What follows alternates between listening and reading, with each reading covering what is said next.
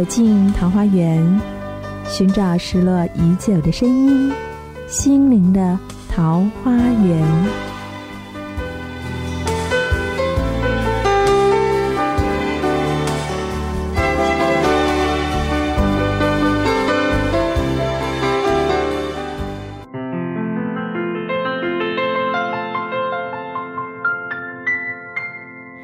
欢迎您再次收听《心灵的桃花源》。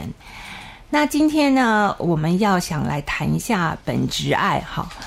其实呢，就是嗯，我们讲到说，我们其实如果我们跟我们的这些怪物呢都相处好了以后，其实每个人内心呢都有一种很快乐、很很开心、很慈悲的本质。只是以前呢，可能都埋在里面，就像每个人有一个钻石都埋在里面。我们就好像忘记他了，哈。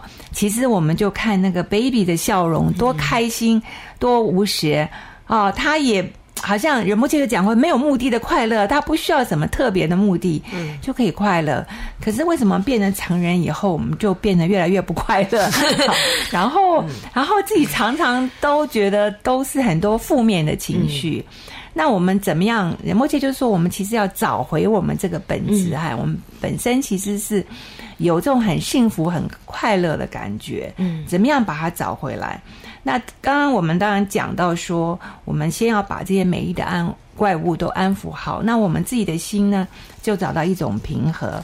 平和以后呢，那当我们碰到一些事情的时候，就是我们一般有时候就会。好像马上一种反应，哈，比如我不高兴，我生气或怎么样。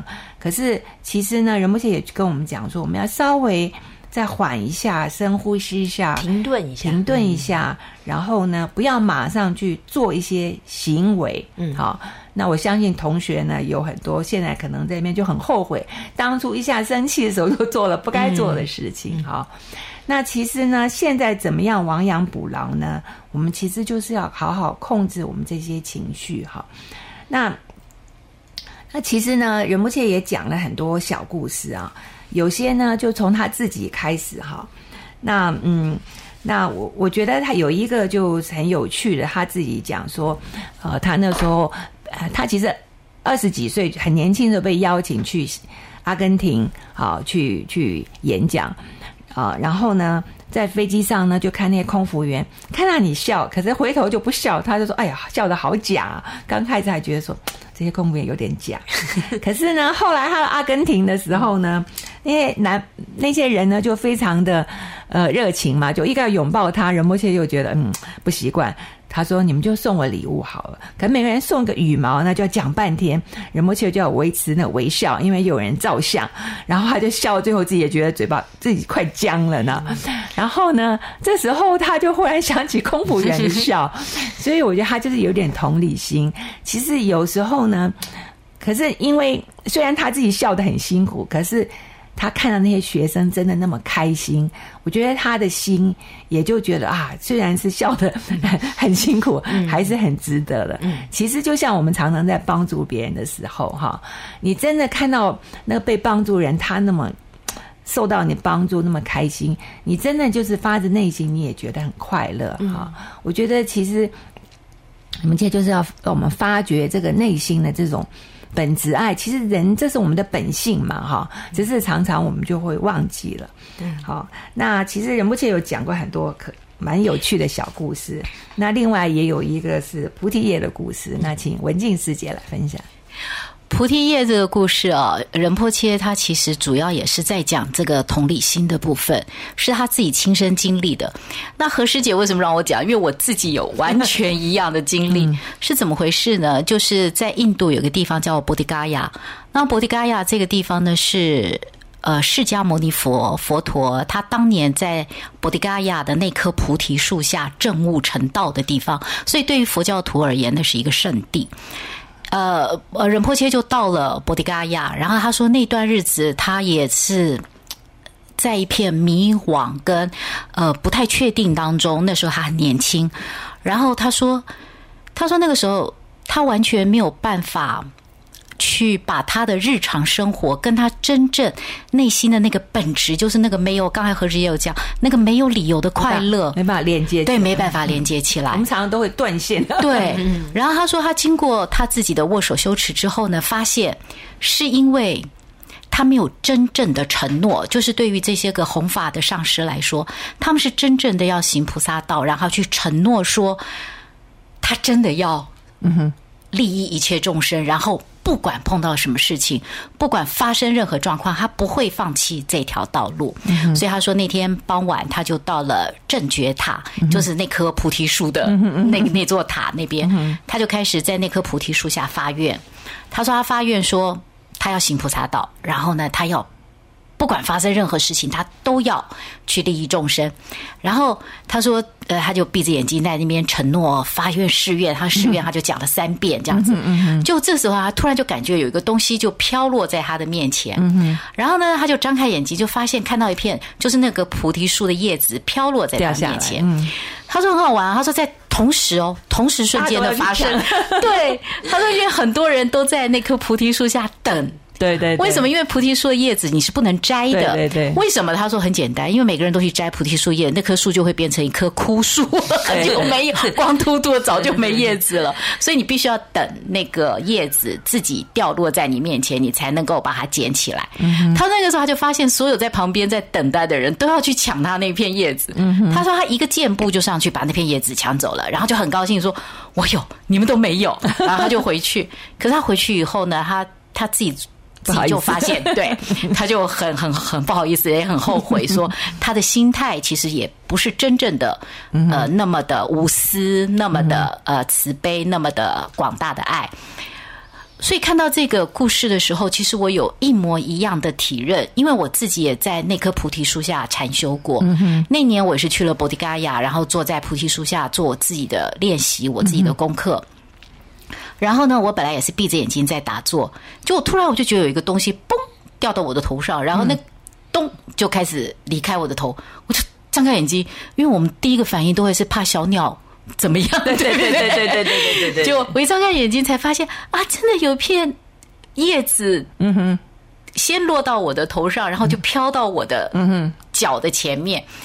我那时候就好高兴，好高兴啊！不过我还好，我旁边没有什么人等着跟我讲。然后呢，我也没有仁波切那么大的誓愿，我也没有他那么广大的的爱。那个是一种很广大、很广大的爱。那个时候，我、我、我、我其实是没有办法去体会跟领悟这些。但是我很好笑的事情，我也是跟他一样，我就把那片叶子带回来，带回来我也是把它裱框，然后挂在那边。可是仁波切他是他也裱了框，挂在他的房间里，他是。他的目的是走过来走过去，他会提醒他自己那个广大的的爱。我就没有了，我 我其实只是走过来走过去，然后很得意的知道说，哎呀，我带回了一片叶子来。所以我觉得这个这个叶子的故事就是，你我你就会看到有一个老师在你前面，然后他是你的标杆。我我他的打岔一下，那你知道菩提叶代表什么吗？我其实不太懂哎，菩提叶就是图，就是智慧嘛。因为你想正觉塔的菩提叶就是智慧嘛，所以其实你就想那一片叶子就是要启发你的智慧，你的本觉爱啊。谢谢谢谢，对，所以我觉得说那真的是一个。仁波切他其实不会去隐藏他自己的对的不好或不足的地方，对对对。对。对，所以我就特别喜欢这本《醒了就好》，因为他现在上课其实已经没有讲他那么多年轻的时候那些故事，可是我这次看，这次比较认真看，我就觉得说哇，原来原来他也是从那种调皮捣蛋的小孩子啊，然后很不想做仁波切的，很叛逆的，呃，然后也经，其实他那时候在家。去种也也也因为心情不好就生病嘛哈，其实也是走过很多的这种路程，所以我就觉得说哇，真的是每个人其实都要走过这条路。好，我们先休息一下，再继续来谈怎么样发掘我们内心的本觉爱呢？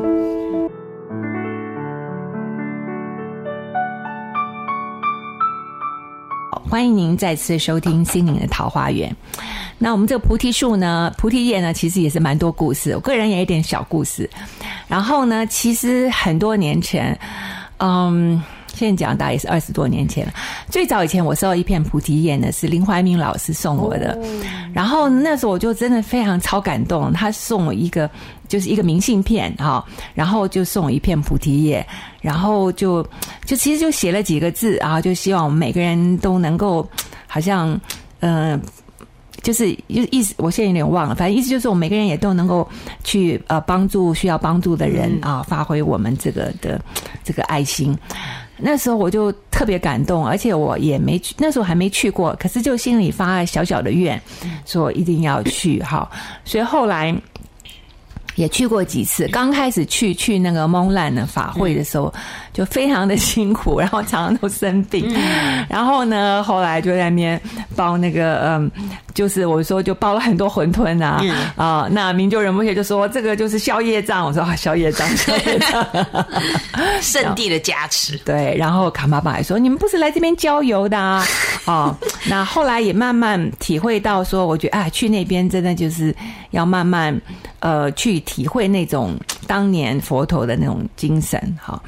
那然后，嗯，经过几次比较辛苦的，后来有一次呢，就正好天气比较好，所以就而且也比较熟悉了，就就比较风和日丽，就比较舒服啊。那次呢，就觉得很高兴啊，就自早上也是一早跑去那边打坐。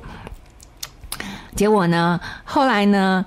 忽然也是有一个声音，结果那个声音呢，就不是菩提叶，嗯，就是那个小鸟，小鸟呢，不小鸟还是稍微有一点仁慈，所以它的咚在我前面，我的背包上面，就送了我一个黄黄金的礼物啊。那我想说，哦，真的感谢他没有在我头上，要不然我们等一下那时候还去上仁波切的课。那我想说，如果真的我头上，我就就就有点狼狈要回去洗呢，那就只是在我的背包上。我说哦，感谢。小鸟，这 个就差了几公分而已。对对对，所以我觉得人生有时候也就是这样子，很多事情心情也是有点像喜山温暖哈。呃，到底是菩提叶还是小鸟？所以嗯，可是就是另外一方面呢，我们可能自己也是就是要去面对它哈，不要自己也不要太呃太多得失心。就像仁波切讲的，我们怎么样找回那个。本来只有我的那个本来面目，呃，不要就是一路上好像牵了很多乐色，很多不同的面具，很多不同的包袱哈。到最后呢，其实是把自己绑住。那其实我自己也是感受到说，我们其实要把快乐带给别人，一定要自己先快乐。好，自己先找回自己的本质爱，你才能够对别人好，对别人笑，好对别人。所以其实这个。可能要先从爱自己开始。嗯，好，好，那呃，小颖可能也有一个小故事，嗯，来跟我们分享一下。OK，呃，说是小故事，应该是一个嗯 生命经验吧，就一一点点经验，就是啊，那时候在学校教书，那因为在学校教书，就是每个礼拜都要备课。嗯哼，然后因为一。一直以来当老师嘛，所以你就会有很有计划，说啊，这礼拜要教什么，下礼拜要教什么，然后学应该要学到什么，然后毕业以前应该知道些什么，然后你就是有很多很多很多的计划跟准备这样。那透过中间就是啊，学习到人们切的教法，然后开始慢慢的往内看，然后去呃。去透过很多的方法哈，刚才何师姐有提到，就是除了思维之外，哎，我们可能开始去更深的去觉知到自己的状态啊，然后去感受自己的感受，然后去看到自己很多的面相或印记，哎，慢慢慢慢慢慢，好像对自己有某一种了解，然后也可以好像开打开了些什么。嗯，那有一天呢，我要去上课了，到学校。然后从从车站要走走到教室中间，那我就头脑还在转啊，今天哦，对我应该要上哪一个部分？怎么样？怎么样？然后忽然之间，我就停下来了，我就想，为什么我一直想到我要教他们什么？那他们想学什么？我就忽然之间就想说，对我从来没有问过我学生他们想学什么。然后我那一天到学校呢，我就在讲台上一直看着我那些学生，然后他们也一直看着我，然后呢，我就笑一笑说：“我很想知道你们你们想学什么啊？嗯哼嗯哼，然后那一天，然后他们就刚开始一愣一愣的，然后可是后来呢，他们就开始讲话了。然后我就说，那不然这样吧，每个人来分享一下你们想学什么，或你想要分享什么。然后我那一天的课其实进行的非常的好，就是奇特的好，非常的流畅。我感感觉那种爱的流动非常的多，这样子。那我看我才感受到一件事情，就是通常我们想给予的时候，我们好像其实不明白对方要的是什么。那我觉得是因为透过好像慢慢你停下来，然后开始去倾听，嗯嗯开始去了解说对方的需要的时候，哎、某一种东西它就会出来，它就一种那种爱的流动就出来了。那我觉得。其实，或许它可以是我们以后在面对我们生命里面所有的事情或人事物的时候，我们可以暂停下来，然后先去倾听这个环境对方的需要是什么，嗯这样子。很好，对我觉得其实我们每个人用心呃的话，都会可以感受到，其实就像讲，有时候我们人人与人与人之间很多亲情、爱情、友情，好，或者是老师学生之间，其实大家都是需要沟通，我们不能硬塞我们呃要给他们的给他们，其实我们要看看他们需要的是什么，去倾听一下去，然后这样子也许那个效果就会更好。嗯。好，那我们先休息一下，等一下再继续再来谈这个本质爱。